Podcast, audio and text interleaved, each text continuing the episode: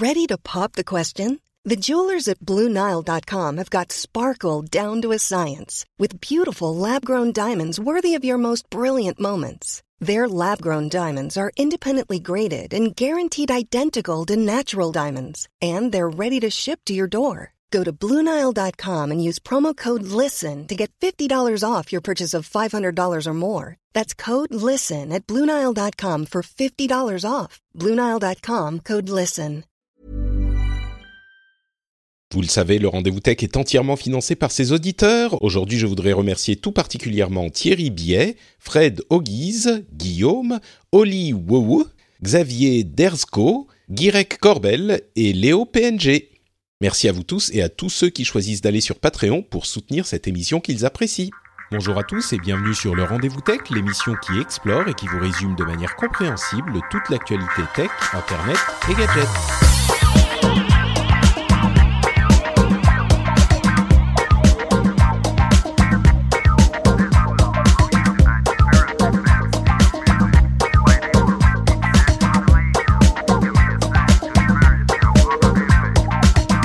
Bonjour à tous et bienvenue sur le Rendez-vous Tech, l'émission où on vous résume toutes les semaines l'actualité de la technologie, d'Internet, des gadgets, tout ce qui fait la, la tech, tel qu'on l'aime, tel qu'on l'adore, tel qu'on la déteste parfois et tel qu'on aime la détester également.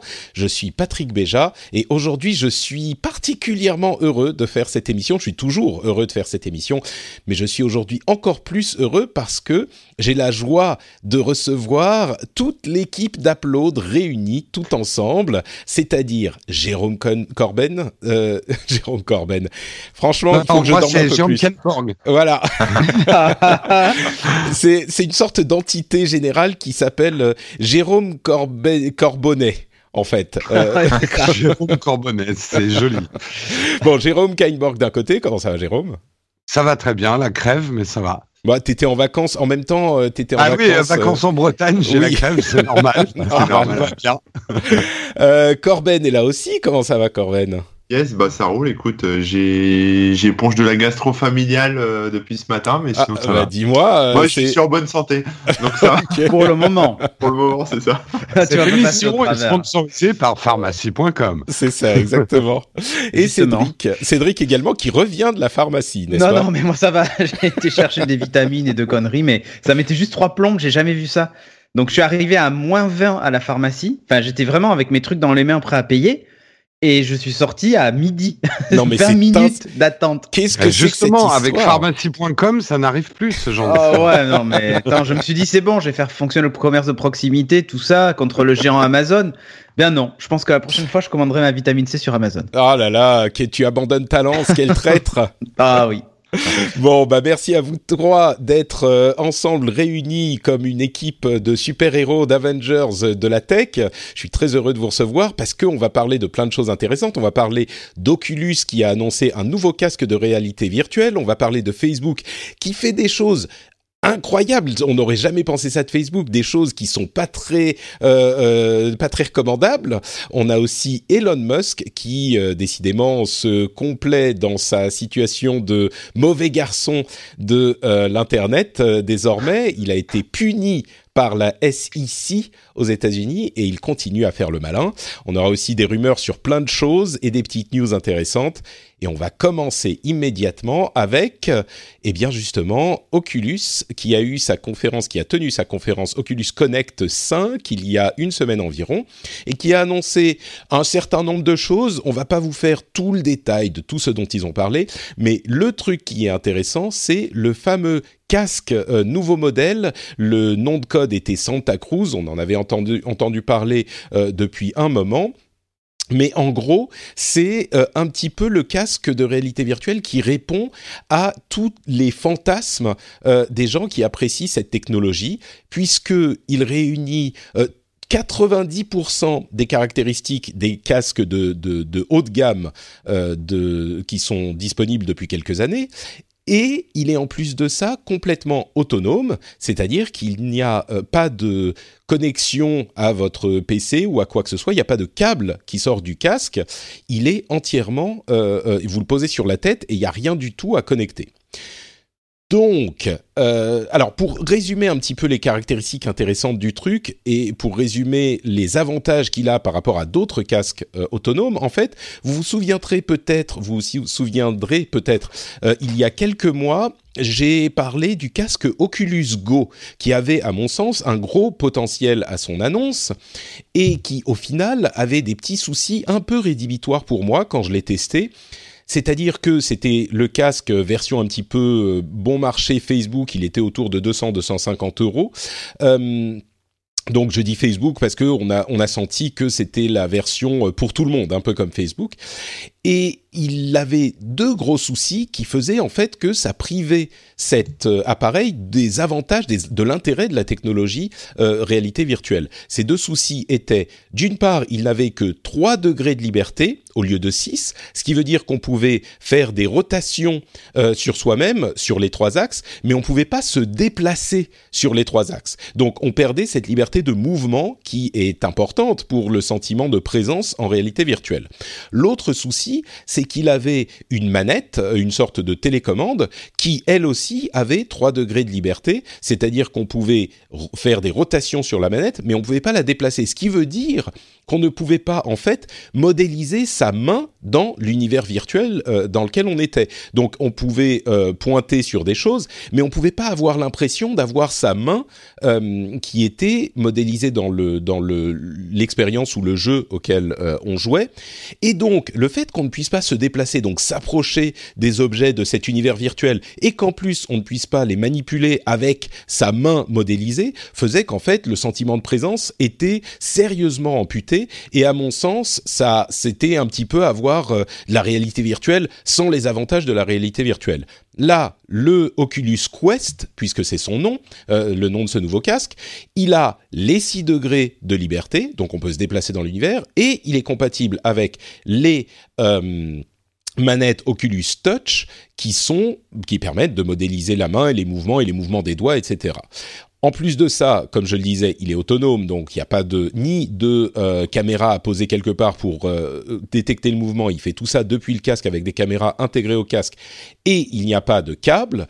Euh, il a en plus une puissance de calcul qui est supérieure à celle du, de l'Oculus Go, pas tout à fait comparable à celle des appareils modernes comme le PlayStation VR qui est connecté à la PlayStation 4. Là, on parle un petit peu d'une puissance un petit peu inférieure qui serait comparable à la précédente génération de consoles, donc PlayStation 3, euh, PlayStation 3 et euh, euh, Xbox 360. Voilà, je, je, perds mes références. Mais bon, ça semble être un petit peu le seul problème de ouais, ce casque. ça allait perdre d'un smartphone Android, quoi. Bah un petit peu plus. Le, le Oculus oui, Go oui, oui, non, avec mais, les perfs enfin, d'un un, d'un un smartphone. smartphone, un- ouais, non, mais un smartphone euh, haut de gamme, quoi, en fait. C'est surtout Ouais. ça. Bah justement, tu prends la parole, Cédric. Est-ce que euh, pour toi, Ah, mais là, je suis hypé. Parce oui, est-ce que c'est la- enfin la Go, justement. réponse euh, à, à- J'ai failli au- au acheter un Go. J'ai failli acheter un Go parce que pour moi, le, le fait qu'il soit autonome, c'est juste obligatoire. Moi, ça j'ai me saoule d'être branché à mon PC. ben, j'ai failli le faire. Ouais, bah Et moi je je l'ai me fait suis aussi. dit, mais Et le quand t'as entendu que- ce que j'en pensais, tu t'es dit ah bah non, en fait, euh, Patrick est une Ouais, autorité ça. en la Euh, matière. après. Ouais. Non, et justement, je me suis dit, ouais, si mon expérience va se limiter à regarder des films vite fait dans un petit écran en face de moi, alors que j'ai une télé chez moi, machin, euh, expérimenter euh, Google Maps, euh, euh, enfin, si tu veux, je- j'arrivais pas à déterminer les usages, même jeux, que je pouvais avoir avec ce type de casque, parce que justement, il me manquait ces six axes. Euh, là, cette, euh, euh, réponse, en tout cas à Oculus, enfin, de, cette update au Oculus Go, est plus que bienvenue. Et tu vois, par exemple, moi, j'aime bien l'idée de la téléprésence avec les avatars 3D. Ça, c'est rigolo de deux secondes. L'expérience est rigolote. Et si tu veux me contenter juste de ça, c'était pas pour moi, c'était pas le truc qui allait faire que j'allais acheter un Oculus Go quoi. Donc j'attendais vraiment un update. En plus, le prix est pas complètement déconnant. Ouais, je crois qu'on l'a pas Euh, mentionné. Il est à 400 dollars aux États-Unis. On imagine autour de 450, euh, peut-être un Ouais, petit peu ou plus 500. euros. Mhm. Mais si tu veux, là, ça commence à être non seulement abordable et en plus suffisamment performant pour que, on, enfin, pour que, bah, moi, en tout cas, ça, ça puisse être un, un, ouais, un, truc à vraiment acheter, quoi, pour se mettre à la, à la VR à bas coût et sans avoir des équipements euh, des, des 1080 ou des 1060 dans son PC et un casque qui vaut euh, qui vaut 700 euros quoi. T'as pas, Donc, t'as euh, pas voilà. acheté de casque jusqu'à maintenant, c'est c'est ça? Non, en fait j'en ai testé plein. Hmm. Euh, j'ai joué avec des casques aussi de mixed reality et tout ça. J'ai essayé plein de trucs et c'est vraiment, c'est vraiment fun. Mais euh, être branché au PC, ça me casse les noix. Euh, Il y, a, il y a le kit hein, sans fil, la Oculus, ça y est, qui est disponible à la vente. Mais euh, C'est un prix à rajouter euh, en plus, etc. Ouais, non, mais laisse tomber. Euh. Du coup, euh, on, je l'ai pas mentionné, je crois, mais il sort au printemps prochain, donc c'est pas Ouais, au encore disponible. Euh, on parle sans doute de quelque chose comme avril, euh, quelque chose comme ça. Corben, Mhm. donc toi, t'as acheté un Oculus Go. Je crois comprendre que t'avais pas été hyper satisfait, non? Ah non, non, si, si. euh, Ah oui, si, quand si. même, Non, mais en fait, j'ai acheté ça il y a pas longtemps. En fait, il y a deux, il y a une semaine ou deux. Enfin, Ah, et tu fais quoi exactement. avec? Ah bah, je fais quoi? Bah, pas grand chose, figure-toi. Parce qu'en fait, euh, non, mais je peux vous expliquer. Euh, si je regarde des films, par exemple, je me mets sur Netflix et voilà, euh, ce qui est, ce qui est sympa pour pas déranger euh, le soir dans le pieu quand tu veux mater un film. Après, sur la qualité, bon, bah, il y a toujours ce problème un peu de, de flou sur les bords, mais c'est pas, c'est pas vraiment un problème, hein, c'est un, c'est un truc volontaire de la part d'Oculus rédhibitoire, pour éviter dire, que euh, tu gerbes. Mais voilà, faut s'habituer, quoi. Et, et après, celui de l'Oculus Go, enfin, les, les lentilles se règlent pas spécialement. C'est-à-dire que l'écartement des yeux, etc., c'est pas réglable. Donc, si vous avez euh, les yeux euh, un peu écartés ou une grosse tête ou je sais pas, euh, Tu il se parles peut que pour toi, la grosse tête, c'est ça? Ouais, ouais, bah, Peut-être un poisson globe, par exemple. Ça. voilà. il se peut que ça soit pas forcément super bien ajusté au centre des lentilles. Après, moi, j'ai des lunettes. Et ce qui est top avec celui-là, c'est qu'effectivement, il n'y a pas de fil. Moi, j'en ai testé plein aussi. Il y y avait souvent des fils, etc. Donc, c'est la galère. Euh, quand tu fais du 360 et que tu tournes sur toi et qu'au moment tu t'étrangles avec les câbles, c'est pas cool. Euh, donc là, voilà, là, c'est, il n'y a pas de fil. Donc, ça, c'est top. La petite manette, bon, bon, ça marche très bien. Euh, et surtout, ça chauffe pas. C'est-à-dire que moi, dans les Oculus, je transpirais, mais euh, à grosses gouttes, quoi, en, en mode sauna, quoi. Et là, celui-là, la, la dissipation de chaleur se fait par l'avant, en fait, par la, la plaque avant, et c'est euh, c'est nickel, quoi. Alors, bien sûr, si tu fais du sport dedans, c'est-à-dire si tu joues à des jeux, etc., c'est tu commences à transpirer et donc à faire de la buée et à voir moins bien. Mais globalement, quand tu veux regarder un film, ça va, quoi. Après, C'est oui. c'est marrant, donc euh, t'es t'es plutôt satisfait de ton expérience Oculus Go, toi? Je suis plutôt satisfait, même si, euh, alors, je suis satisfait. Enfin, c'est ma première expérience, on va dire, à titre Ah. personnel où j'achète un- j'achète un truc comme ça que je peux le tester euh, sur du long terme. J'ai toujours fait des essais à gauche à droite, etc. Ouais. Mais Alors j'ai envie de dire, bah, pardon, fini, mais non, ouais, mais là, là, moi, je suis totalement convaincu du truc. Euh, je sais que la prochaine fois qu'Oculus sort un nouveau truc, je, je l'achète. Alors, je vais pas acheter celui-là, bizarrement, euh, parce que je pense qu'en termes de qualité euh, visuelle, il y aura pas beaucoup de changements. Ce sera toujours un peu strié, un peu flou, etc. Par contre, dès qu'il y a des évolutions, sans souci.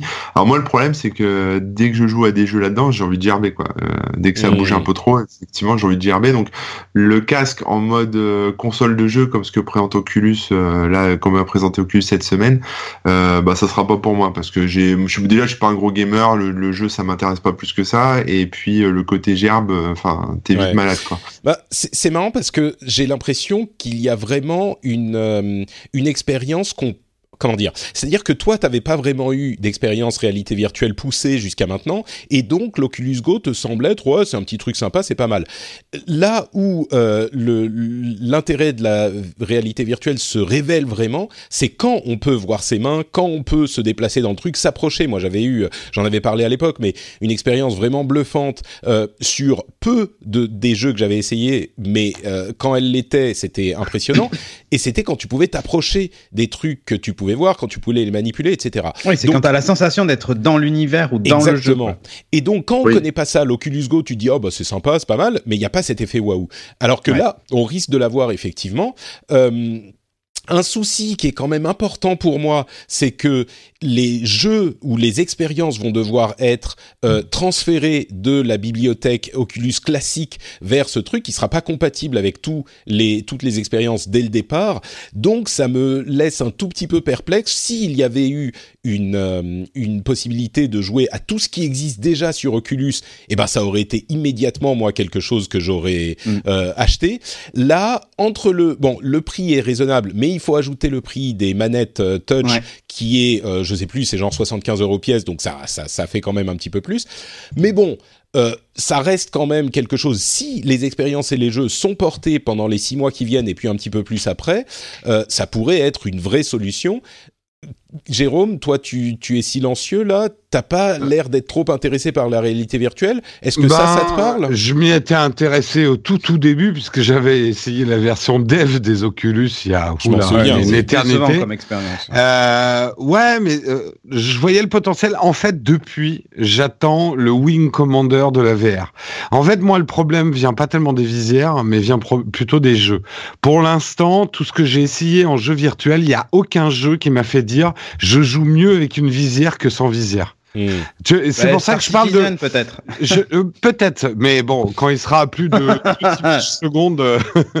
euh, euh, quand je dis c'est le Wing Commander, souvenez-vous, Wing Commander nous avait tous fait acheter des cartes graphiques parce que tu pouvais pas jouer correctement à Wing Commander sans avoir une carte graphique.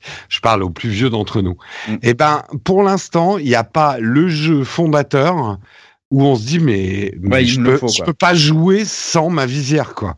Euh, Ouais, sinon, tu, je- tu dis je- le je- jeu, on, je- on parle. quoi. Tu, dis le jeu, on, l'expérience, mais- on dit le jeu ou l'expérience en fait, si on voit un petit peu plus Oui, large. jeu ou l'expérience. Mm. Donc, euh, euh, et puis après, il y a le. euh, en tout cas, la, la Go, j'ai failli prendre aussi parce que voilà, c'est une gamme de prix où je peux me permettre d'acheter un truc que j'utilise pas tout le temps, mais au-delà de 200 euros, euh, faut vraiment que j'ai un Mm. Ouais, Je dirais- aussi. Ouais, je dirais que euh, en conclusion, c'est la première, le premier casque de réalité virtuelle qui a vraiment le potentiel d'être ce qu'on voudrait d'un casque de réalité virtuelle. Maintenant, euh, à voir si ça sera, ça se concrétisera en, en avril ou dans les six mois euh, qui suivront. Euh, en tout cas, le potentiel est là. Et il faut rappeler à chaque, comme à chaque fois qu'on parle de réalité virtuelle, que on est vraiment encore au début de cette technologie, qu'elle s'est pas complètement plantée, elle a pas, elle s'est pas envolée aussi vite qu'on l'aurait espéré, elle s'est pas complètement plantée non plus, donc il y a encore de l'espoir. Pensez Mm. au premier euh, téléphone mobile qui était une valise. On est un petit peu dans ce contexte-là, donc ça va prendre 5-10 ans pour arriver au, au- à la réalisation du potentiel que ça a. Ça veut toujours pas dire que ça fonctionnera comme produit de technologie grand public, mais là on commence à voir si ça sera possible. Et, et je pense que c'est la première version de cet appareil euh, potentiellement euh, satisfaisant. Donc peut-être Mm. même que même celle-ci ne suffira pas et qu'il faudra attendre encore un petit peu, mais on commence à envisager euh, ce que c'est vraiment quoi. Ouais. Euh, Parlons un petit peu de Facebook, euh, qui a eu encore des soucis. Bon, il y a 2 milliards d'utilisateurs et c'est évidemment une société tentaculaire, donc il y a des soucis tous les jours presque avec Facebook. Mais au-delà des comptes euh, hackés qui ont été hackés avec une euh, technique vraiment compliquée que je vais pas détailler ici et c'est pas vraiment même ce sujet j'ai pas vraiment envie d'en parler parce qu'il y a des hacks tout le temps plus ou moins graves là ça a touché 50 millions de comptes euh, dans le monde sur 2 milliards ça fait pas beaucoup mais bon 50 millions c'est quand même eu un droit, hein. chiffre ah oui tu y as eu droit d'accord Ouais, j'ai te droit, je me suis fait déloguer d'absolument de partout. Et Mm. euh, après, le lendemain, j'ai eu un message qui me disait qu'il y avait eu un souci. hmm. Et euh, il me disait, pas besoin de changer votre mot de passe, hein. nous avons réglé le problème, machin, mais voilà. oui bah parce Ouais. que t'as dû te reloguer oui effectivement Tu l'as changé quand même, dis-nous. Mais Oui, oui. ouais, bah oui. Euh, Bizarrement, mais oui. De, de fait, c'était pas vraiment la méthode euh, du hack euh, ne nécessitait pas un changement de mot de passe parce qu'ils obtenaient un token en euh, regardant la page en tant que, enfin, c'était hyper compliqué. Mais bref. Le truc sur lequel je veux m'attarder un petit peu plus, c'est un autre euh, sujet qui a terni la réputation pourtant euh, brillante de Facebook. Euh, on s'est rendu compte, enfin des chercheurs se sont rendus compte que Facebook utilisait des données euh, qu'il n'était pas censé utiliser pour, enfin qu'il n'était pas censé, dont on ne pensait pas qu'il les utilisait pour vous cibler pour la publicité. Ces données sont Ouais. lesquelles? Euh, D'une part, votre numéro de téléphone que vous donniez à Facebook pour ajouter de la sécurité à votre compte, c'est-à-dire euh, pour mettre une authenti- authentification double facteur sur votre compte, vous pouviez donner votre numéro de téléphone, eh bien ils utilisaient ce numéro de téléphone pour vous cibler pour de la publicité. C'est problématique parce que c'est euh, un morceau de données qu'on leur donne pour euh, augmenter notre sécurité, pas pour se faire cibler. Et ils l'utilisent quand même pour se faire cibler. Ils disaient pas, euh, on va pas l'utiliser, mais enfin c'est quand même un truc euh, auquel on s'attend pas forcément. Et l'autre euh, aspect qu'ils utilisent, c'est les données qu'ils ont sur vous par vos amis, notamment votre numéro de téléphone là encore. Si votre ami upload ou donne son carnet d'adresses pour savoir lesquels de ses amis sont sur Facebook, vous savez que toutes les pardon, toutes les apps du monde euh, vous proposent de le faire, eh bien là, Facebook avait votre numéro de téléphone sans que vous, vous ne l'ayez donné, et donc pouvait l'utiliser, peut l'utiliser, d'ailleurs ils le font toujours, euh, pour vous cibler. Et ça, ces deux éléments me semblent, je suis pas du genre à me formaliser ou à euh, euh, me scandaliser pour ce type de, enfin pour des, des, des choses que Facebook fait sans nous avoir dit ou etc. Souvent, j'ai tendance à temporiser. Là, j'avoue que ça m'a quand même paru au moins exagéré, on va dire. Corben, toi, c'est un truc, toi, toi qui es focalisé sur les questions de sécurité. Euh, Est-ce que bah. c'est quelque chose qui est peut-être pas surprenant de la, de, la part de Facebook, mais je sais pas. Alors sur, ouais, alors c'est pas surprenant, on aurait pu s'en douter. Hein, euh, des, des, applications comme Truecaller par exemple, qui permet de savoir qui t'appelle, euh, se repose sur les carnets d'adresses d'autres gens. Donc effectivement, la mutualisation des numéros de téléphone, euh, voilà. Après qu'ils s'en servent pour faire de la pub, bah c'est moche hein, évidemment, ce qui ne... surtout que c'est pas c'est pas explicite. Maintenant avec tout ce qui est RGPD, normalement c'est censé être noté quelque part, Mmh. euh, mais ça apparaît même pas, je crois, dans les datas qui Bah, sortent non. quand tu exportes euh, ton Tu compte. sais, En tout cas, ça Facebook dit des trucs du genre nous pouvons utiliser votre euh, votre vos données pour améliorer l'expérience utilisateur, ce qui concrètement, soyons Nous avons honnêtes, les moyens euh, de vous faire parler. Bah, disons que s'ils vous affichent des pubs de toute façon et que s'ils ont euh, votre profil, plus d'infos sur votre profil, ils peuvent vous afficher des pubs qui vont vous intéresser. On pourrait dire que ça améliore l'expérience utilisateur, mais Ouais. mais bon, mais là, euh, clairement, à c'est pas un l'insu- truc. à euh, l'insu de ton plein gré. Mais ce qui est gênant, en fait, c'est pas ça. C'est aussi, enfin, ça, c'est un, premier problème. Mais l'autre problème, c'est qu'en fait, ils ont utilisé les, les numéros de téléphone des gens qui avaient activé la, la, la double authentification pour ça, oui. sécuriser leur compte Facebook. Et ça envoie un mauvais message, en fait, parce que la double authentification, c'est déjà quelque chose qui est un peu compliqué à appréhender pour la plupart des gens. Enfin, voilà, Monsieur, Madame Michu, etc. C'est un peu compliqué. Euh, ça demande un effort aussi parce qu'il faut une app sur son téléphone ou il faut aller chercher un code, etc. Donc c'est un peu chiant, mais ça permet quand même d'avoir un, de faire monter un bon niveau de sécurité sur son compte. Et malheureusement, là, le signal que Facebook envoie, bah, c'est de dire euh, si vous me donnez votre, enfin, si vous activez la double authentification, on va vous balancer de la pub, quoi. Donc euh, c'est un problème. Donc ça, ça va freiner euh, pas mal de gens qui, qui à terme pourraient activer ce genre de choses. Donc c'est, c'est un, c'est contre-productif en termes de sécurité. Voilà. Si on met de, co- de côté les aspects publicitaires, euh, ça flingue un peu le, le côté sécu, quoi. Et c'est Mm. dommage. Enfin, c'est criminel. C'est Moi, je pense euh, c'est vraiment là, euh, comme toi, Patrick. Je suis pas effarouché. euh, je sais à quoi m'attendre quand je suis sur Facebook. Je sais qu'ils m'offrent des services en échange de mon data. C'est à moi de faire gaffe à ce que je leur donne. Mais cette confusion, alors qu'on est justement en pleine pédagogie qui est déjà compliquée sur euh, la sécurité euh, informatique et l'hygiène informatique, euh, de ne pas être clair sur euh, votre numéro de téléphone, vous le donnez pour la double authentification. Ouais, mais au fait, on va l'utiliser aussi pour la pub. C'est non seulement c'est contre-productif, mais là pour le coup, c'est c'est vraiment dégueulasse euh, par rapport à toutes les personnes qui essayent justement d'éduquer euh, un petit peu le, le, le monde Internet à davantage de sécurité, davantage de prise de conscience, quoi. Euh, là, c'est un peu un coup de saligo, j'ai envie Ouais. de dire. Je suis, je suis d'accord avec vous deux, comme je l'exprimais euh, au, au départ.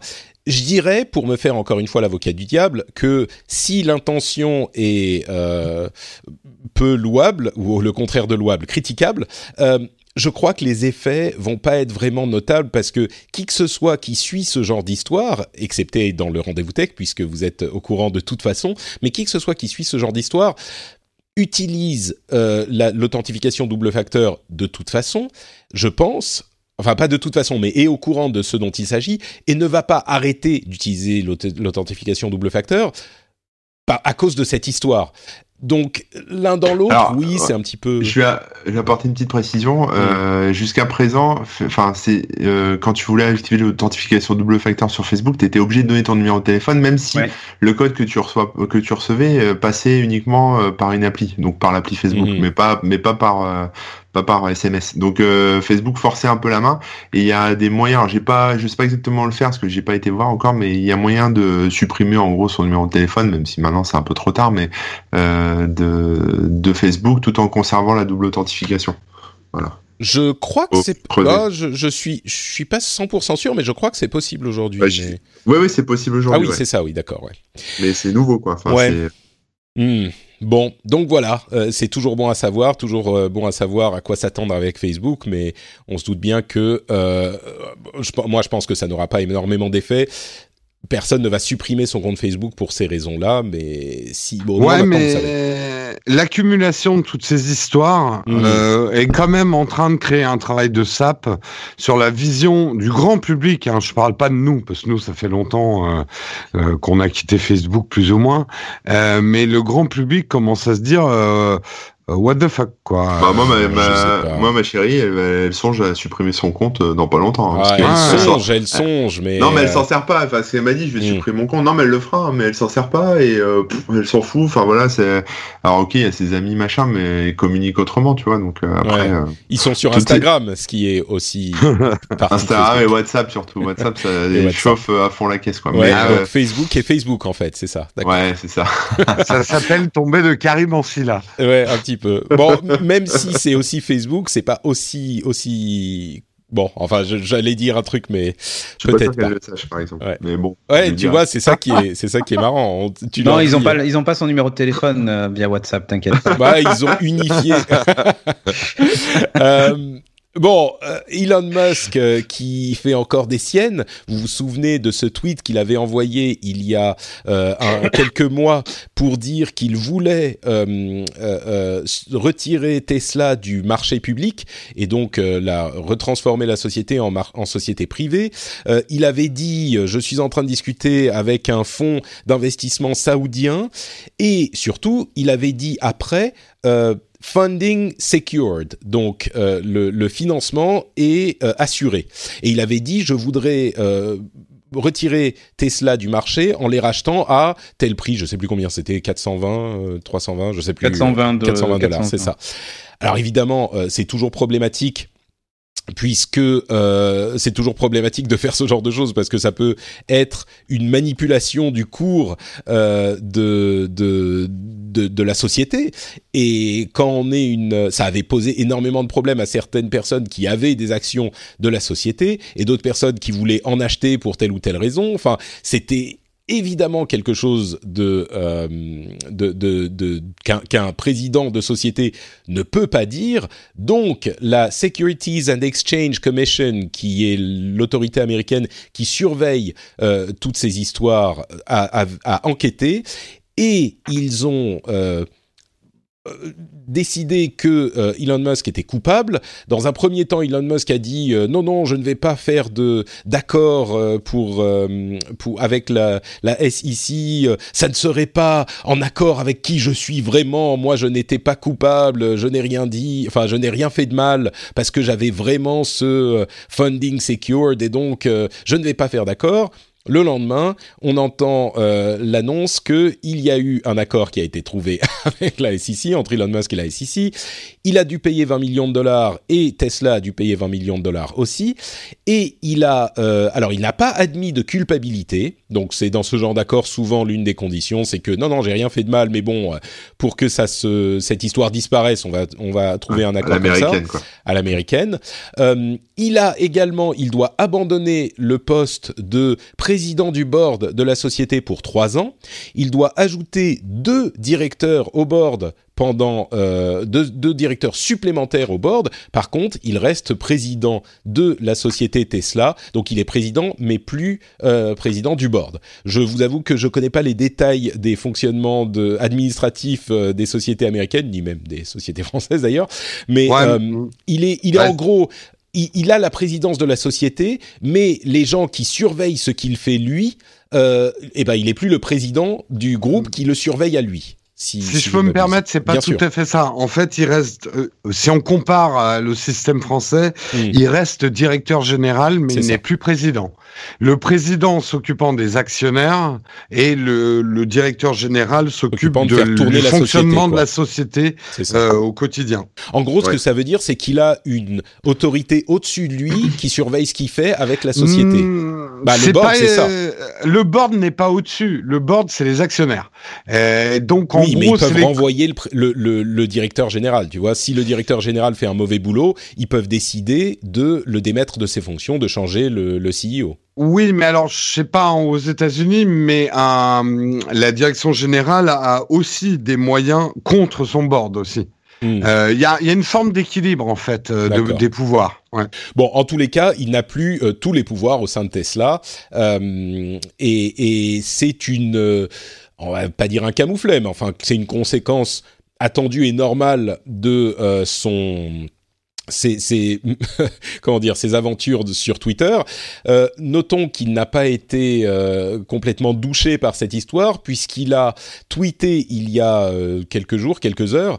Euh, je suis un vilain garçon avec un, un bon c'était un clip de rap euh, genre en référence claire Ouais, à son, son sa, sa mésaventure avec le, la SEC, euh, genre euh, oulala, euh, je suis je suis un mauvais garçon, c'est dans ma nature, euh, et, et, et en se moquant un petit peu de tout ça. Ouais. Je pense qu'il dort pas assez, le garçon, quand même. Ouais, ouais. Il a, il a un peu fondu un câble hein, quand Il même. fait, en fait, le problème, c'est qu'il fait, il, enfin, je pense qu'il est Twitter, là, faut lui enlever, quoi. Faut lui je serais au, bord de Tesla. Et j'aime beaucoup Elon Musk, hein. Je serais au bord de Tesla et de SpaceX et tout ça. Je, je, je supprimerais, je prendrais son smartphone, quoi. Mais il y avait, y avait pas cette condition d'ailleurs qu'il n'avait plus le droit d'envoyer des tweets sans que quelqu'un les vérifie. Ah, j'ai Je pas. croyais je crois que, pas, non. je croyais qu'il y avait ça, ouais. Je sais non, pas. non, je crois pas, je crois mais- pas. Ah Mais si pour- si, je crois que le board avait justement Ah, mais imposé peut-être ça. sur la société spécifiquement. euh, Ouais. Là, il a pas fait Peut-être, référence à la société. Peut-être. Mais bon, c'est clair que quand on, a, on est dans sa posture avec une boîte euh, qui pèse lourd comme ça, et puis Ah bah, en on plus il est, gueule. Hein. Le, le problème, non, c'est pas en ferme sa gueule, mais le problème c'est qu'il est, euh, en plus, euh, il est, il est sous le feu des médias, quoi, et aussi bien les médias people que les médiathèques, hein, euh, les médiathèques, lol. Mais bon, enfin, les bref, les, euh, les, tous les médias, quoi. Tout le monde regarde ce qu'il fait, ce qu'il dit, et comme connerie, euh, quand il a traité l'autre de pédophile, c'est pareil. Enfin bref, c'est, euh, c'est chaud. Et moi, je serais lui, euh, je me calmerai un peu parce que. Est-ce qu'il y a un, pro- un vrai problème C'est c'est les commentaires que j'ai lus et entendus de, de différents endroits. Est-ce qu'il y a un vrai problème avec avec Twitter, avec la, percep- la perception qu'on en a quand on tweet et la perception qu'on en a quand on quand on lit les tweets? Parce que euh, c'est vrai que quand on tweet, on a juste l'impression de dire un petit truc qui nous passe par la tête. C'est genre ah c'est un petit commentaire marrant, machin, ça n'a pas d'importance. Alors que quand on le lit, on le lit comme si c'était la profession de foi de la personne qui l'a tweeté. Tu vois, c'est genre euh, Ouais, c'est ça. vrai. Et, et, Ah bah c'est- c'est le, le danger du langage court en écrit. Euh, c'est les engueulades à cause d'un SMS. C'est euh, Mm. il y, a, il y a toujours une différence entre le ton qu'une personne croit mettre dans son tweet et la perception des personnes qui lisent. Mais si on revient au tweet initial, son tweet était quand même assez grave parce que très technique, justement. Euh, Il n'y avait pas vraiment sujet à interprétation. Il a dit que son euh, que sa société allait devenir euh, privée, enfin le, le financement de sa société allait devenir privé, et qu'il avait assuré le financement de ça. Et il Ça, a donné ça le prix de l'action à laquelle ils allaient Euh, racheter ouais, les actions. Ça, ça, ça, c'est une conséquence immédiate sur la bourse. Et ce qu'il faut bien comprendre, c'est que ça peut jeter un désarroi complet. C'est pour ça que c'est dangereux ce qu'il a fait. Euh, c'est que ça aurait pu créer un gros problème à la bourse. Alors on va dire, euh, tant pis, c'est gros Richard. euh, Enfin, c'est gros Richard, c'est des emplois derrière, c'est des entreprises derrière, c'est une déstabilisation de l'économie, quoi. Euh, c'est pour ça que la- il n'y a, pas que des euh, des grands bourgeois qui ont des actions euh, Non, à la bourse. N'importe qui, ça peut. Enfin, on peut perdre beaucoup d'argent euh, et pas que Et la- si on est. La, la SI, c'est pour ça que d'ailleurs on rigole pas trop avec la SI. Ils ont des moyens de de de te faire parler et euh, surtout de te faire obéir. Euh, et c'est des mecs qui ont ils ont le bras long, ils ont beaucoup de pouvoir. Bon, donc voilà pour Elon Musk et ses mésaventures financières euh, dans le monde de la bourse. Il est, il continue à être un personnage controversé, on va dire. On va faire une petite pause avant de parler de nos news et de nos rumeurs, une petite pause euh, pour vous parler encore une fois de Patreon. Vous savez ce que c'est Patreon hein Patreon, c'est un moyen pour les créateurs de euh, financer leur création. Si vous appréciez ce que les euh, YouTubers, les podcasters, les bah, il y a d'ailleurs des créateurs, euh, des artistes qui sont sur Patreon. Si vous appréciez ce qu'ils font, vous avez un moyen de les soutenir, c'est d'aller sur Patreon et de bah je donne euh, un 1 dollar, 2 dollars par épisode, 3 dollars par épisode pour deux ou trois épisodes par mois et de cette manière vous permettez à ces créations d'exister. Euh, Nicolas Pouillot, Nicolas pardon Poulot euh, le dit le dit très bien. Après de longs mois à écouter le podcast et à l'apprécier, c'est important hein, si vous l'appréciez uniquement, j'ai décidé de te soutenir pour la simple et bonne raison que je veux que cela continue. Le gratuit c'est très bien, mais quand ce n'est plus viable pour les créateurs, ça s'arrête et on n'a que ses yeux pour Non, non, ne pleure pas, Nicolas, ne pleure pas, tout va bien. En plus, et eh ben justement, c'est pour ne pas pleurer qu'il a décidé de, faire ça. En plus, il faut dire que le modèle économique est très souple, donc on ne se sent pas prisonnier d'un abonnement. Longue vie au rendez-vous tech. Merci à toi, Nicolas. Merci à tous ceux qui choisissent de soutenir l'émission. Et euh, si vous vous dites que l'émission euh, vous, vous apporte quelque chose, vous distrait, vous informe, si vous l'appréciez, eh ben oui, peut-être que ça serait sympa de venir sur Patreon et de donner un ou deux dollars euh, par épisode, peut-être pour trois épisodes par mois, et vous n'êtes pas coincé dans votre dans votre abonnement. C'est très simple. Vous vous inscrivez en deux minutes, et euh, si vous voulez vous désinscrire, ça prend encore moins de deux minutes. C'est très facile, et vous pouvez donc choisir combien d'épisodes vous soutenez par mois, et, et ça permet à l'émission d'exister tout simplement. C'est vrai qu'aujourd'hui, s'il n'y avait pas Patreon, eh ben peut-être que l'émission, bah, je dis peut-être qu'elle n'existerait plus, peut-être que je continuerai, mais elle serait pas aussi bien. On va dire ça comme ça. Euh, donc patreon.com slash rdvtech. Continuons avec les news et les rumeurs. Alors euh, sur celle-ci, euh, je suis un petit peu embarrassé parce que euh, il y a la conférence Microsoft ah. dans quoi trois heures qui commence oui. et, et, ils vont annoncer. Non, pas dans trois heures, c'est pas dans trois heures, c'est à 22 C'est pas à 20, c'est à 22 heures. Ah ouais. pardon, oui oui, c'est à 22 heures. Ouais. Oh bah fou. Donc euh, si tu des... sais pas quoi faire ce soir à 22 heures, tu veux venir la commenter, ah, n'hésite pas. Hein. Malheureusement, je suis pas je suis pas dispo. okay. Ah mais quel idiot, j'avais oublié j'avais j'avais dit qu'on qu'on le ferait. Merde, bon. Euh, bah normalement je ouais, pourrais pas, pas mais on va voir. Euh, ah oui, 22 heures. Donc ça serait oui. 23 heures en Finlande. Ah, peut-être pour un petit peu, je sais pas, on verra.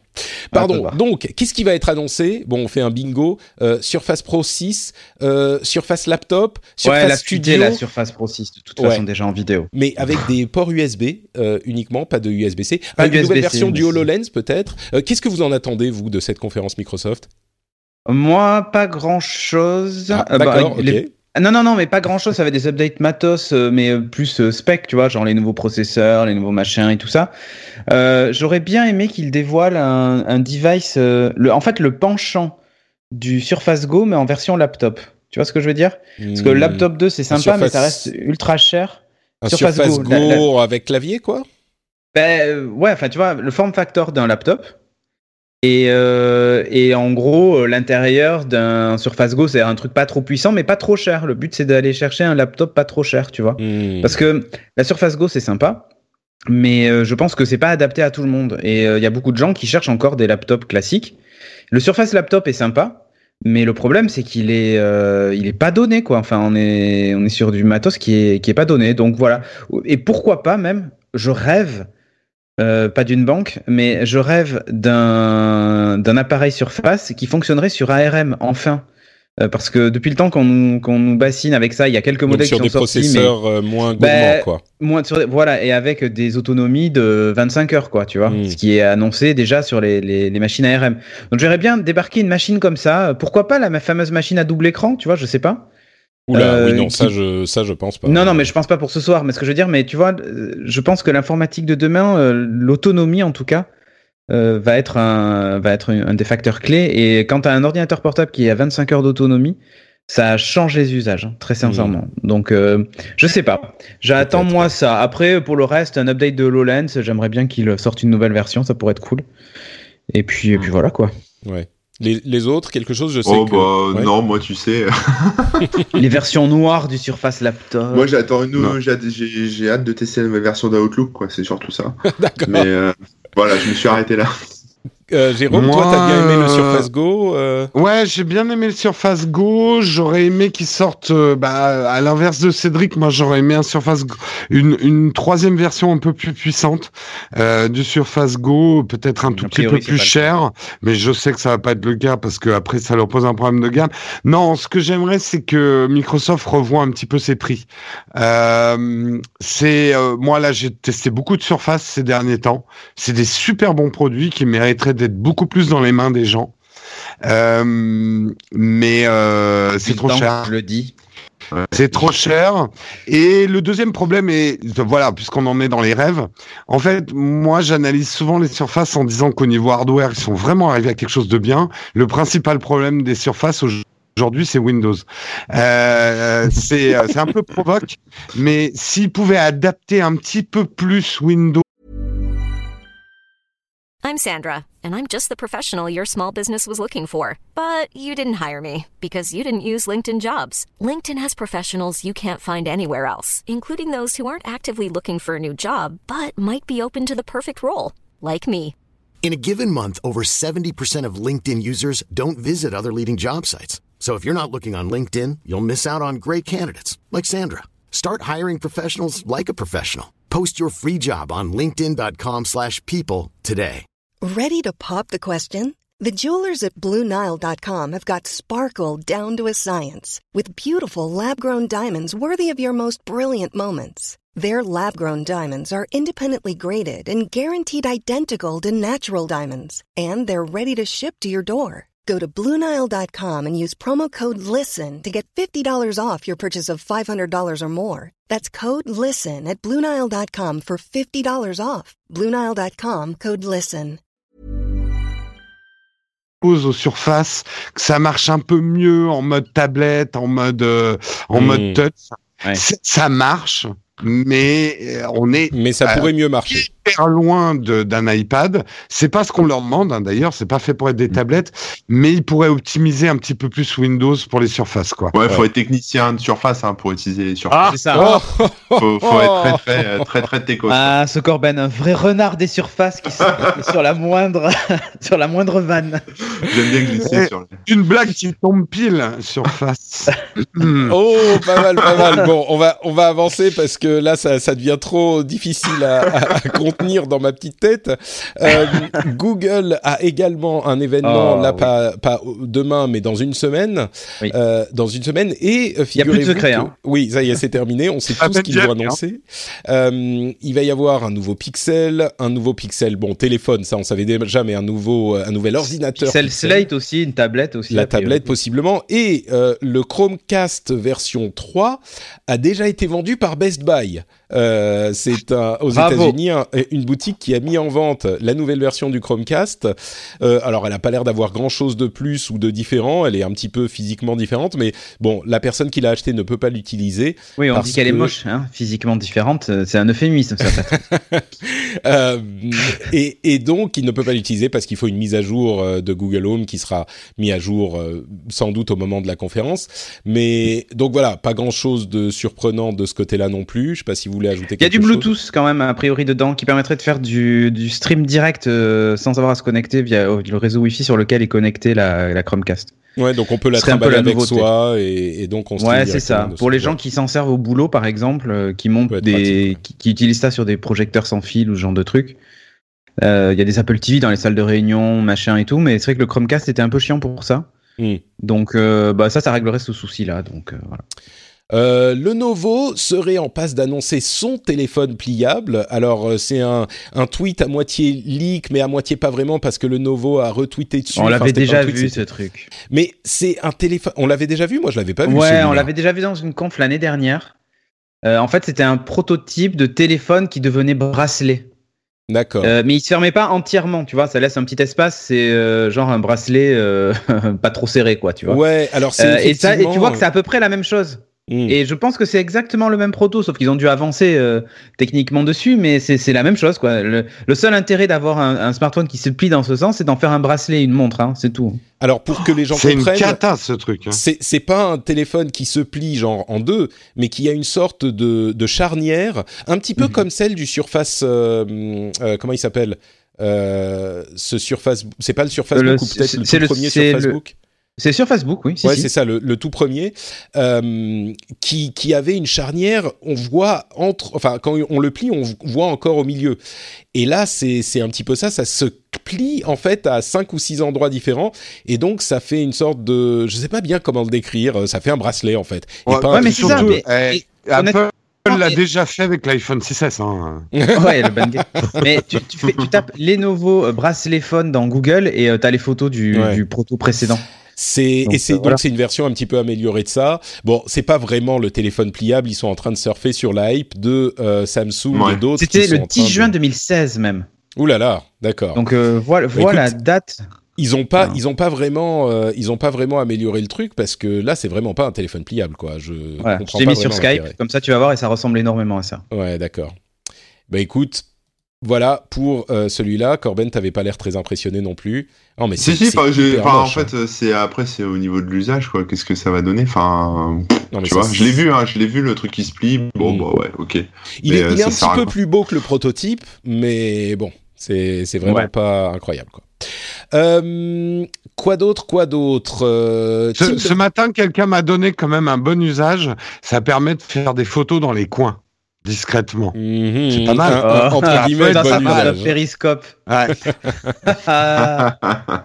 Euh, Corben, est-ce que tu as suivi cette histoire de Tim Berners-Lee qui veut euh, créer, enfin qui a un projet qui est en, en open source et avec une société pour euh, gérer le, le projet, euh, qui est un, un moyen de décentraliser les données du, du, nos données personnelles. On aurait chacun un pod avec nos données, ça s'appelle Solid, son Ça, projet. ouais. Euh, on a un pod avec nos données et on peut décider à qui on les, on les distribue, pour quel usage, mais on les garde euh, chez nous. C'est ça le, le Voilà, projet c'est ça. J'en j'en sais pas plus que toi. Effectivement, c'est ce qui a été présenté. Et euh, bah, l'idée, c'est, enfin voilà, ce qu'il explique, c'est que Internet, en gros, est, mal fichu parce que on met nos données x fois partout euh, chez tous les providers et effectivement, bah, ça se fait pirater, ça se fait exploiter à des fins publicitaires, etc. Et là, l'idée, c'est de décentraliser la donnée en créant des pods, alors qui sont, qui marchent. euh, Enfin, tu pourrais héberger ton propre pod mais euh, c'est hébergé chez des, des fournisseurs. euh, voilà, après n'importe qui peut l'installer. Enfin, je ne sais pas si les sources sont dispo pour l'instant, mais en tout cas, il y a déjà deux fournisseurs de pod. Euh, et euh, ça marche un peu comme Mastodon, si tu veux. Tu vois, chacun met son petit truc et puis tu crées ton, ton compte et après tout est euh, tout est relié, quoi. Mais euh, voilà, c'est un. Je Mais sais est-ce pas que ça encore. fonctionne toujours? Euh, Oui. Mastodon, oui, fonctionne toujours. J'ai même des gens qui m'ont qui m'ont encouragé à aller sur Mastodon il y a quelques semaines, donc même pas il y a une semaine, et j'y suis allé, je suis allé y faire un tour.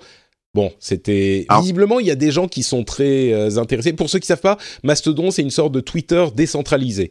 Euh, Là, il y a encore des gens sur Google donc euh, bon. euh, moi, je suis Donc même le- pas sûr. Mais, Si si. Mm. Le projet. le J'y projet suis, j'y suis de- allé hier, figure-toi. Bah, bravo. Il y avait un peu d'écho, mais, euh, mais c'était sympa. Bon, donc en gros le projet de Tim, Bers Tim Berners-Lee oui, c'est euh, c'est s'appelle Solid. Donc euh, ça c'est le c'est la plateforme en fait. Enfin c'est le et l'idée c'est ça c'est d'avoir tes datas euh, et tu restes propriétaire de tes datas etc et tu te les balades et en gros les sites viennent viendraient se connecter à ton pod pour utiliser tes datas en fonction de ce que tu leur autorises etc et lui a créé une boîte autour de ça qui s'appelle Inrupt je crois si je dis pas de c'est bêtises. ça, ouais. et euh, voilà, mais après, il f- je sais pas où jusqu'où il veut en venir. Est-ce que ça c'est la première brique de quelque chose d'autre? En tout cas, c'est de la décentralisation, donc ça c'est très bien. Et puis bah peut-être qu'après, euh, justement, ce pod euh, avec tes données personnelles qui seront peut-être euh, ton âge, ton nom, etc. C'est ce genre de truc, va s'étendre à peut-être tes fichiers, ton site web, tes, enfin tu Mais- vois, ce ton, ta présence en ligne, quoi. Mais global. pour les données spécifiquement, une fois que tu as donné les données à quelqu'un, tu les as. Je sais que pour y accéder, bon, pour les garder à jour, etc., c'est toi qui les as sur ton pod. Mais une fois que tu as donné, imaginons par exemple que Facebook utilise ça. Facebook dit vous pouvez vous connecter à euh, Facebook avec euh, votre pod euh, solide. Et donc, nous, au lieu de vous faire remplir un formulaire avec toutes vos données personnelles, on va se connecter à votre pod et on va récupérer toutes les données de votre pod. Bah après, ils les ont quand même, les données. Et, oui, ils auront pas la toute dernière version si tu décides de couper l'accès. Mais enfin, ils ont les données, donc je suis pas sûr que ça ait un effet vraiment de protection important de, de tes données personnelles. Alors, Je- je, je, sais, je suis pas rentré dans ce niveau de détail, donc j'en sais rien. Je pense que c'est des gens intelligents, ils ont dû réfléchir à ça. Après, ce que je pense, c'est que hum, ça doit, ça doit être par rapport à ce que toi t'autorises. Donc, euh, plutôt que, par exemple, tu vas sur n'importe quel site web et puis tu te fais, euh, tu te fais siphonner parce qu'il y a un tracker Facebook et machin et tu sais pas trop ce qui se passe, etc. Là, tu sais, Là, tu bon, dis bah là, tel tu- site web, il peut utiliser tel et tel truc et il aura rien Voilà. Mm. Et tu peux peut-être aussi lui retirer des, des choses. Peut-être que, tu vois, peut-être que même s'il copie le truc, en tout cas, il perd l'accès un peu comme euh, quand tu accèdes une, une application tiers sur Facebook, quand tu autorises une application tiers à utiliser ton compte Facebook ou ton compte euh, Twitter, euh, tu peux lui. évidemment, ils peuvent récupérer tous tes tweets, mais à un instant T, et tu peux lui retirer après l'autorisation. Je sais pas, mais c'est ça le problème, c'est que oui, si c'est bien fait, tu peux lui retirer, lui retirer l'autorisation, on est d'accord. Mais une fois qu'il a eu tes données, euh, il peut les copier, les utiliser. Bon, après, euh, on peut toujours faire des trucs illégaux, mais peut-être. Oui, il faut voir quelles quelle données tu lui donnes aussi. Tu hmm. vois, t'es pas obligé de lui donner tout. Quoi. Enfin, Disons que, à mon avis, tu dois pouvoir filtrer c'est on a on a un, petit une petite perte de qualité avec toi donc je, je continue mais euh, disons que c'est plus de contrôle, ce qui est toujours une, bonne chose, même si c'est pas un contrôle total, on va dire. Et je l'ai pas précisé, mais Tim, Berners, Tim Berners-Lee, c'est quand même euh, le créateur du web. C'est c'est le papa du web, on va dire, pas le papa. Et donc là, il mais le papa du web. Enfin, je sais pas si on m'entend bien, mais il présente ça comme l'internet, euh, enfin de la nouvelle la nouvelle version, parce qu'en gros, il est en gros le projet est parti du fait qu'il était dégoûté de ce qui est devenu sa création et, euh, et l'exploitation commerciale des données, etc. Et donc il a créé ça.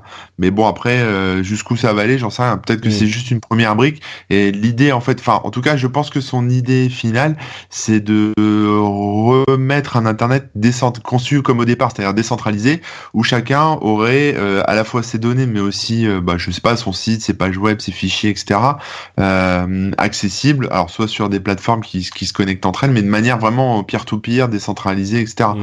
Et pouvoir sortir de ce modèle euh, GAFA, tout Google, tout Facebook, euh, tout Microsoft, etc.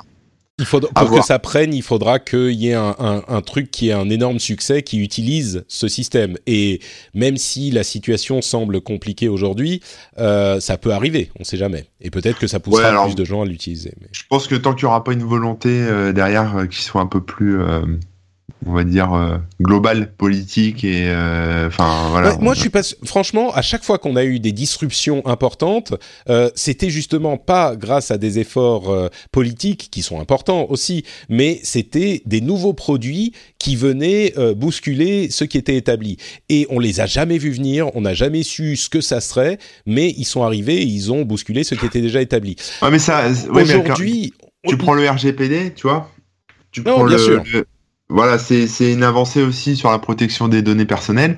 Et euh, s'il n'y avait pas eu ça, bah, voilà. Ce que je veux dire, c'est que là, pour que cette nouvelle technologie prenne et pour que tout le monde soit obligé de s'y mettre, il suffit pas de la mettre en place. Il faut ah qu'il y ait une nouvelle utilisation qui, euh, peut-être pas découle, mais en tout cas, nécessite cette technologie. Euh, on peut, on ne pourra pas forcer les grandes sociétés ou même les gens à l'utiliser. Vous preniez l'exemple de Mastodon, bah voilà, on peut pas les forcer, à, on peut pas forcer les gens à l'utiliser, même si c'est décentralisé, plus ouvert, plus contrôlable, etc. que Twitter. Euh, là, c'est une idée intéressante, mais qui ne, qui est nécessaire, mais pas suffisante à une vraie évolution. Euh, ce qui sera euh, aussi nécessaire, ça sera un projet qui plaira, qui, qui, qui explosera, comme ça a été le cas de Facebook ou Twitter en leur temps, euh, ou euh, l'iPhone ou ce que c'est, mais qui utilisera cette technologie. À voir si ça, ça se produira.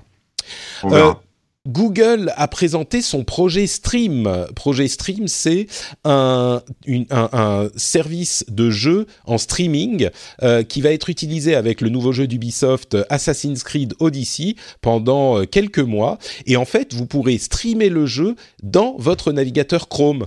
Euh, ça me fait penser à ce, dont on parlait il y a presque dix ans maintenant avec Yann. les anciens s'en souviendront et le streaming de jeux vidéo. Je, je, lui fais un, un petit clin d'œil à Yann euh, mais donc là, la marrant, les, s'invite. ce matin, des gens se souvenaient encore de votre débat. bah, je crois que il a marqué. Hein. C'est ça le rendez-vous tech en fait. C'est le rendez-vous tech, c'est que on parle de trucs et sur le moment on se dit ah ouais ils sont marrants, mais euh, dix ans plus tard on s'en souvient encore parce qu'on était, euh, on avait les, bons arguments et les bons. Les gens ont retenu que toi tu penses sait que le cloud gaming, ça marcherait jamais. Alors, j'ai rectifié la vérité, parce que moi, j'étais là. C'est Yann Allais qui, qui marcherait jamais. Oui, décidément, ma connexion Internet doit pas marcher non plus parce que tu coupes un petit peu aussi.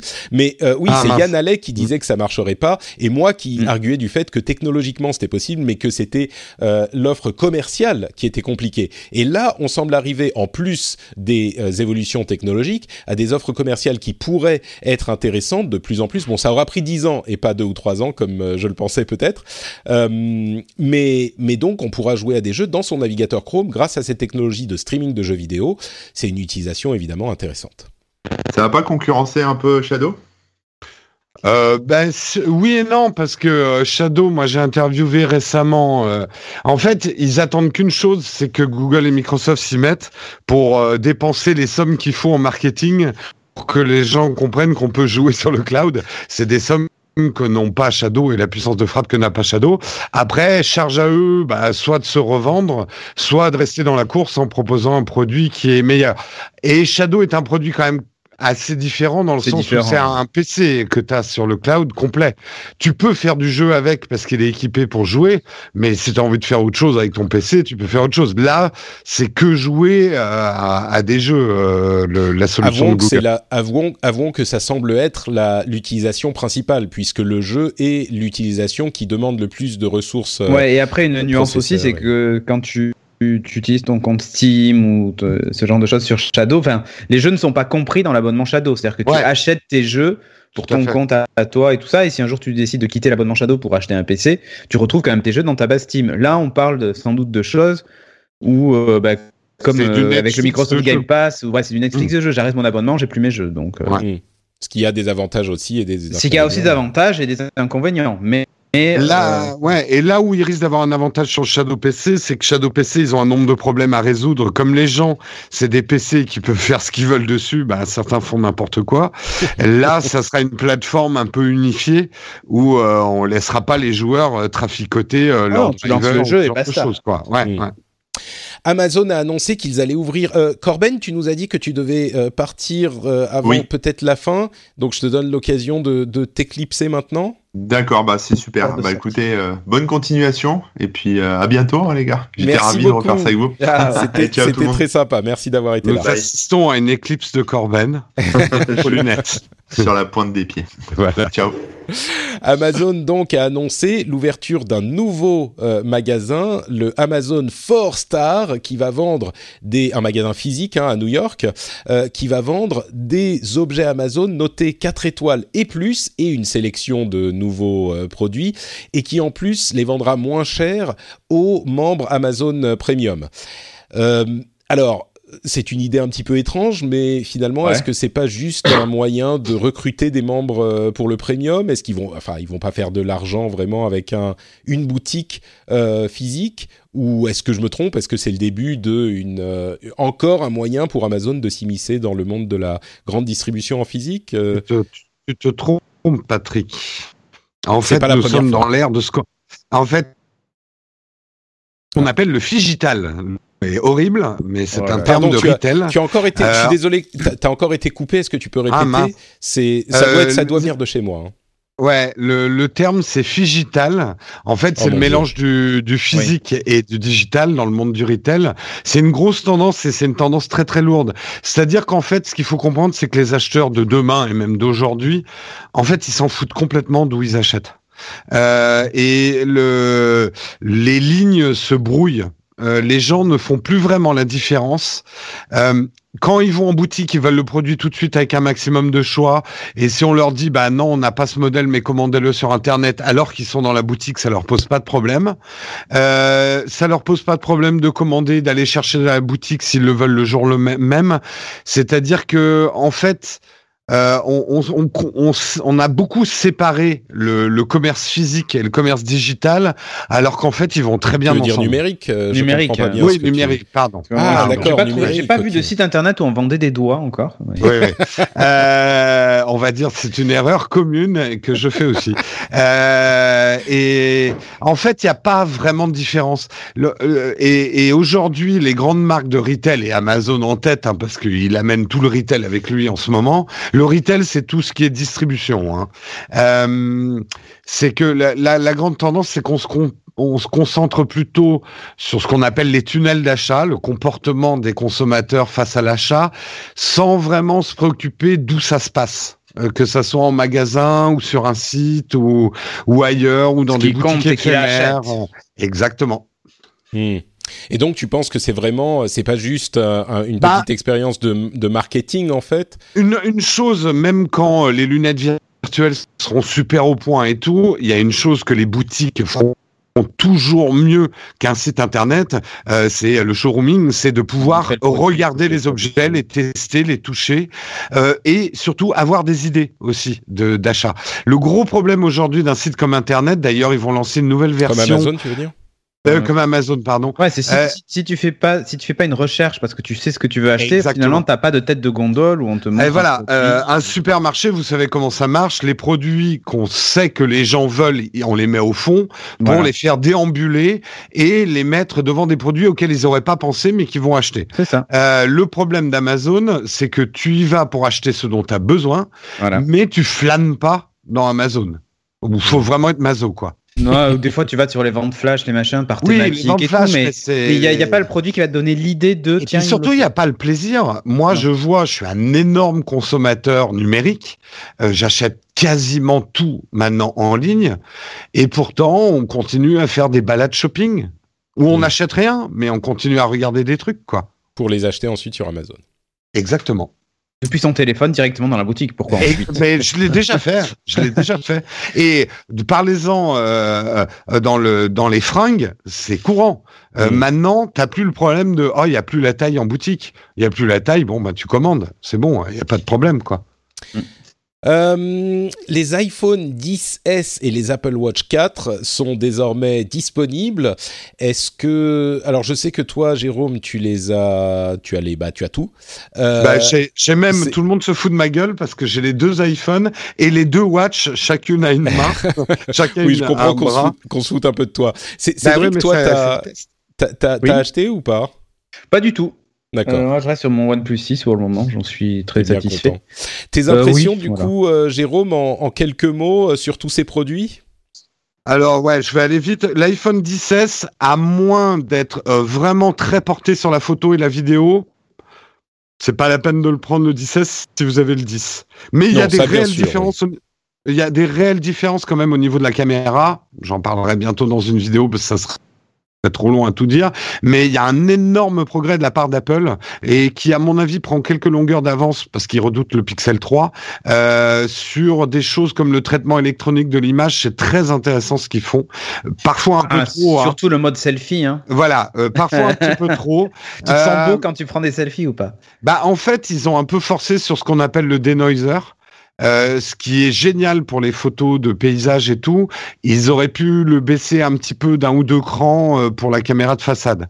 Euh, c'est pour ce ceux qui donne savent cette pas- impression. Ouais, Mm. pour ceux qui savent pas, euh, il y a une euh, des, des, des tweets et des sujets Le qui ont Beauty été Gate. faits.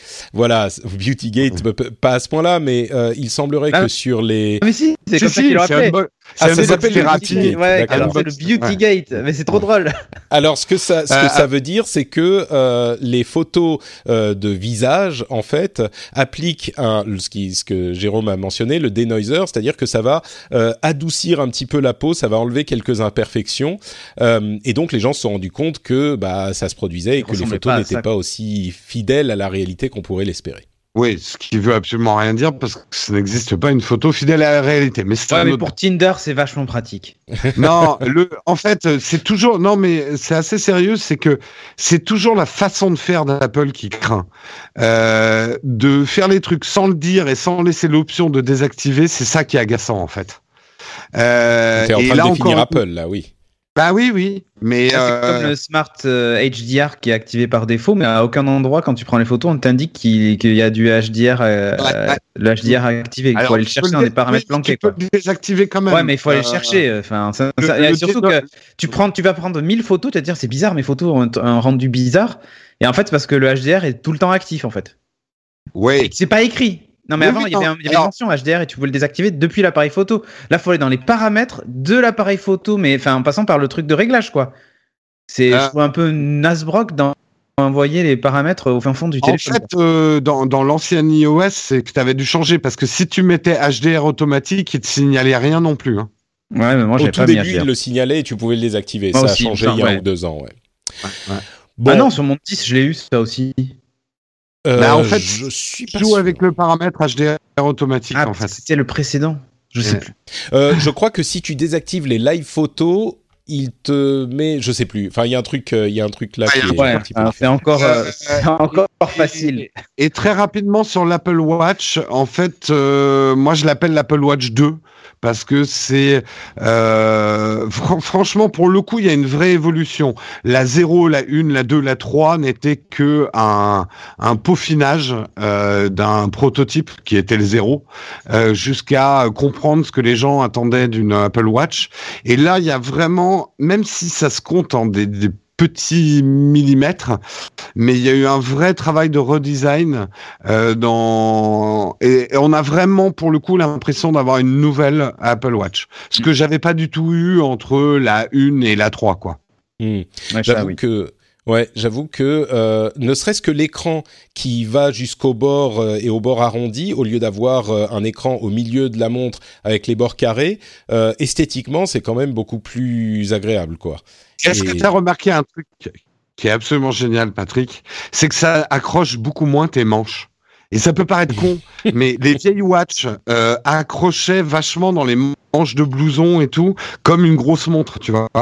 Et celle-là, elle glisse bien mieux dans les manches. Et ben, ça peut paraître con, mais c'est des petites frictions toute la journée euh, qui font que tu l'acceptes beaucoup plus en fait. Hmm. Je T'as crois moins que de la fistinière aussi euh, à noter. Ah oui, bah, beaucoup plus ah, sympathique. Ils sont contents.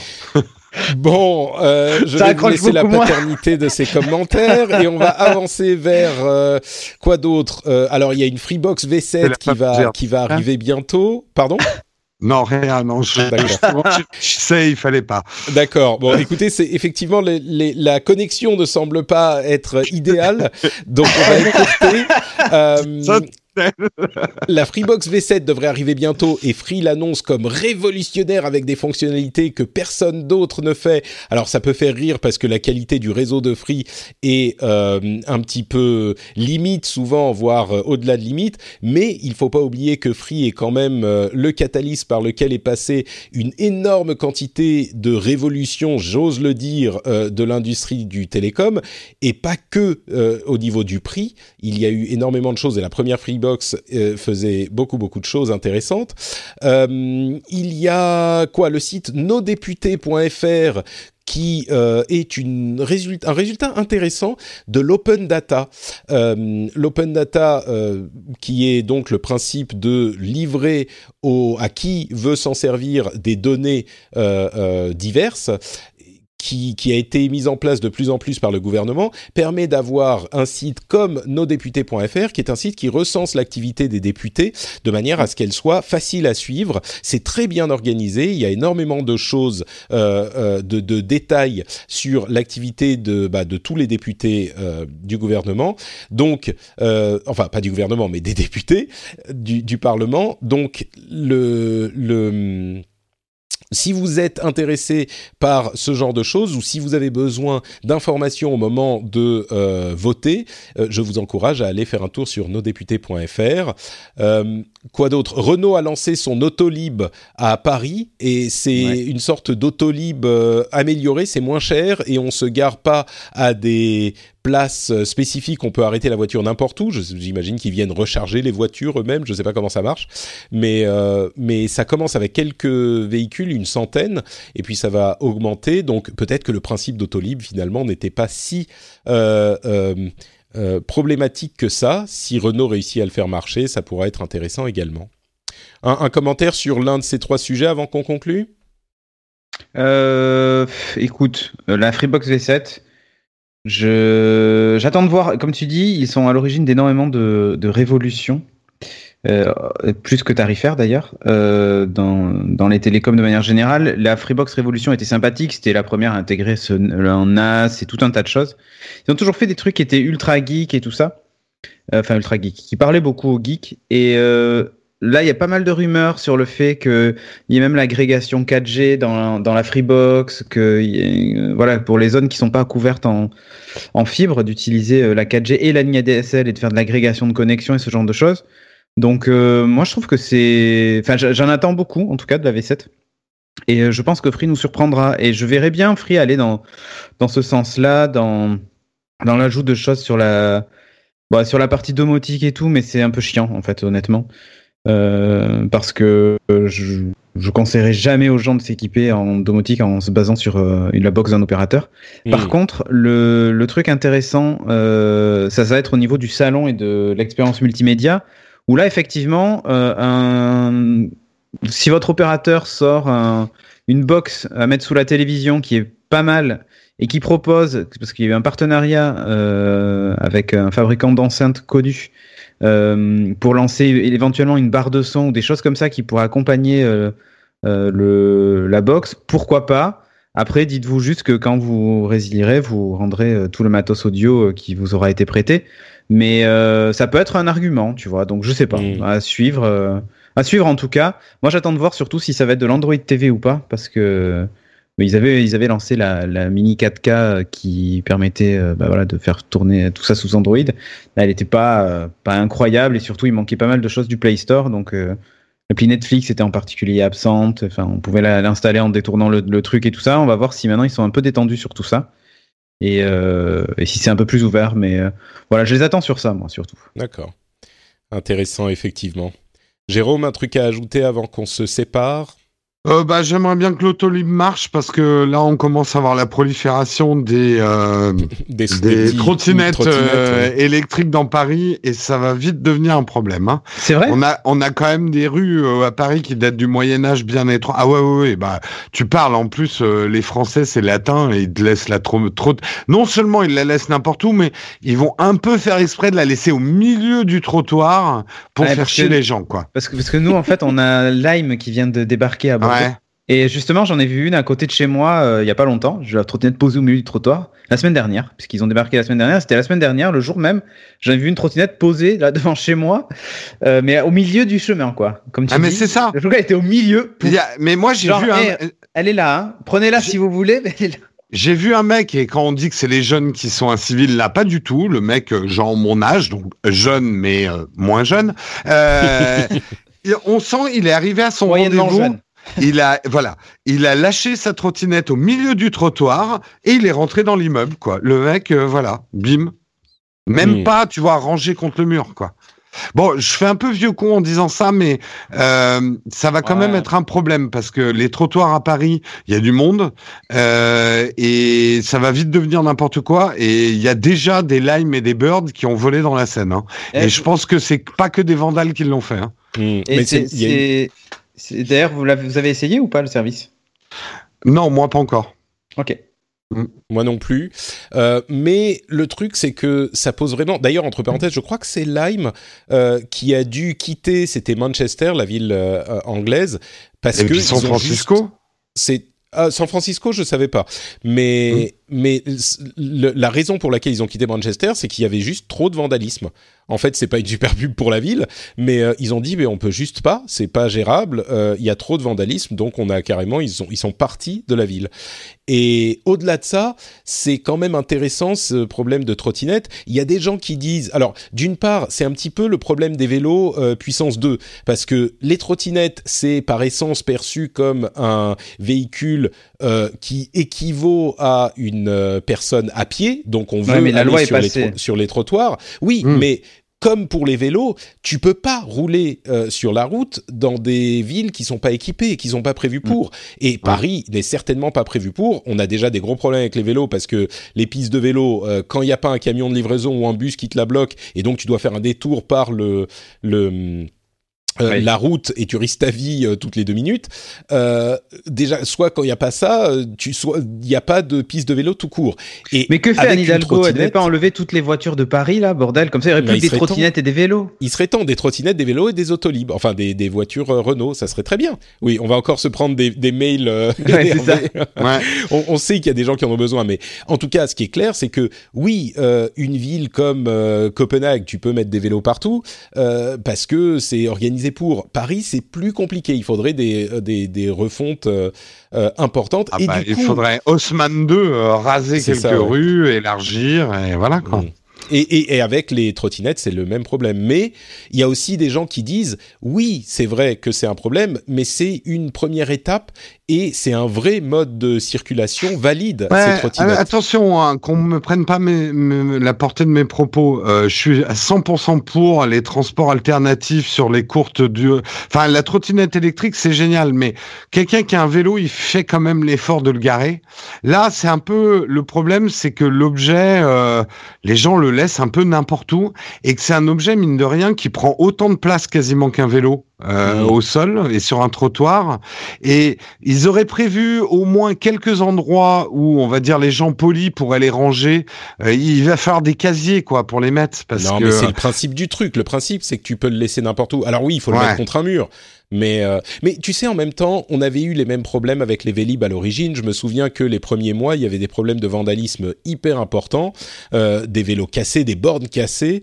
oui mais tu étais obligé de le ramener à une borne pour pouvoir le lâcher le Bien lâcher sûr, bien ton- sûr. ouais Mais là c'est des trucs sans que- borne quoi Eh oui, Peut-être qu'il faut que les gens se- les gens prennent l'habitude et, et bon. Peut-être. Oui, Ouais. pour ceux, on l'a même pas mentionné, mais pour ceux qui savent pas, ces services de trottinette, en fait, euh, c'est des services qui euh, fonctionnent par app, comme tous les services du monde aujourd'hui, euh, où ils repèrent la trottinette par GPS, c'est des trottinettes électriques. Donc, vous euh, décidez, je loue telle trottinette, vous allez la euh, récupérer, vous dites dans l'app euh, que c'est vous, vous la- l'appérez à la trottinette, enfin, vous confirmez, vous faites votre trajet en trottinette électrique, et puis quand vous êtes arrivé à votre destination, vous la laissez, euh, on l'espère, pas juste posée euh, euh, sur le sol, mais contre un, un mur, et elle est disponible pour quelqu'un d'autre. Euh, donc c'est vraiment euh, un, un- un truc qui est euh, qui peut qui est très pratique et qui peut aussi envahir les, les villes et disrupter les villes très facilement. Mais c'est un, un système qui en fait n'a besoin entre Il guillemets n'y a pas de coupe aussi les scooters électriques aucune- à Paris? Si il y a aussi les scooters ouais Ouais. Donc il y a, mais mais ça c'est très différent. Les trottinettes, euh, c'est des trucs qui a pas besoin de. euh, le problème de, de la trottinette, c'est que tu la laisses sur le trottoir, un scooter, non. mais en c'est fait, c'est l'encombrement des trottoirs, le problème. Ouais, ouais. Mais mais Ah, c'est la force vraiment aussi, c'est que t'as pas j'ai besoin l'impression qu'il y en de. ait tant que ça en fait. Ben oui, mais le truc, c'est qu'à Paris, surtout dans certains quartiers, on n'a pas des, des trottoirs comme à New York, quoi. T'as des trottoirs où tu, tu passes à peine si t'as des grosses fesses, quoi. Euh, donc, euh, s'il y a une trottinette au milieu, t'es obligé de descendre sur la chaussée, quoi.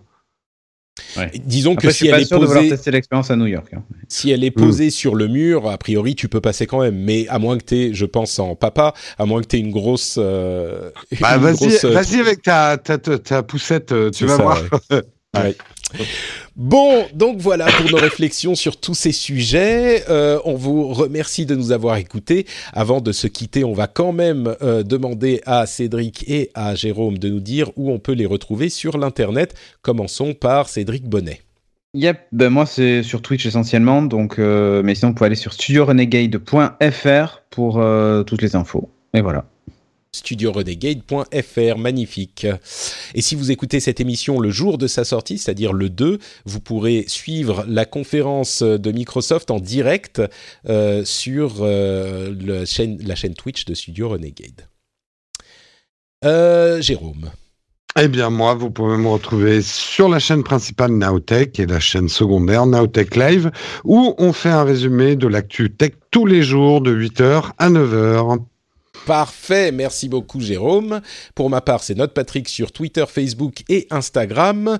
Vous pouvez également euh, aller commenter cet épisode sur frenchspin.fr où vous retrouverez euh, le l'article de l'épisode. Vous pourrez donc nous dire euh, ce qu'on a dit d'intelligent ou de stupide. Si vous êtes intéressé par les sujets de l'émission, ça vaut parfois le coup de venir lire les commentaires quelques jours après parce qu'il y a une beaucoup de commentaires hyper intelligents qui viennent apporter des précisions ou des corrections sur ce qu'on dit. On n'est malheureusement pas 100% parfait et il y a souvent des choses très intéressantes qui sont dites par les auditeurs. Vous pouvez également trouver le rendez-vous jeu euh, ben, sur le site, mais également sur votre app de podcast. Si vous êtes un petit peu perdu dans l'ensemble des sorties de cet automne, et Dieu sait qu'il y en a beaucoup tous les automnes, eh bien vous pouvez y voir un petit peu plus clair avec le rendez-vous jeu qui couvre l'actualité jeux vidéo toutes les deux semaines, comme le faisait le rendez-vous tech à l'époque.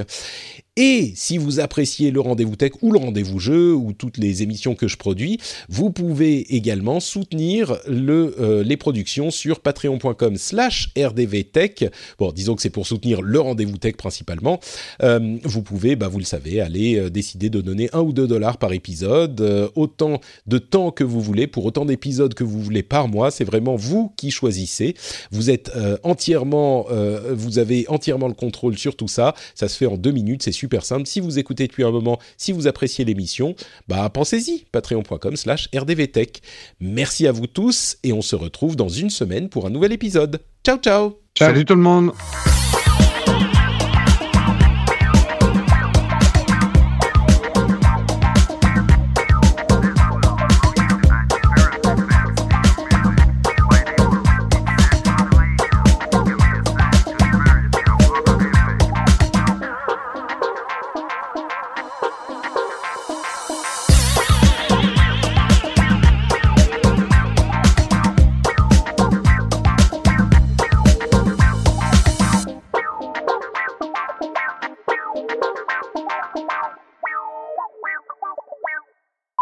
J'ai oublié de dire corben.info et @corben sur Twitter, bien sûr. Hey, it's Paige DeSorbo from Giggly Squad. High quality fashion without the price tag. Say hello to Quince.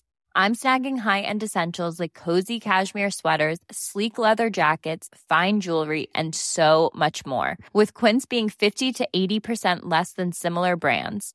And they partner with factories that prioritize safe, ethical, and responsible manufacturing. I love that. Luxury quality within reach. Go to quince.com slash style to get free shipping and 365 day returns on your next order. Quince.com slash style.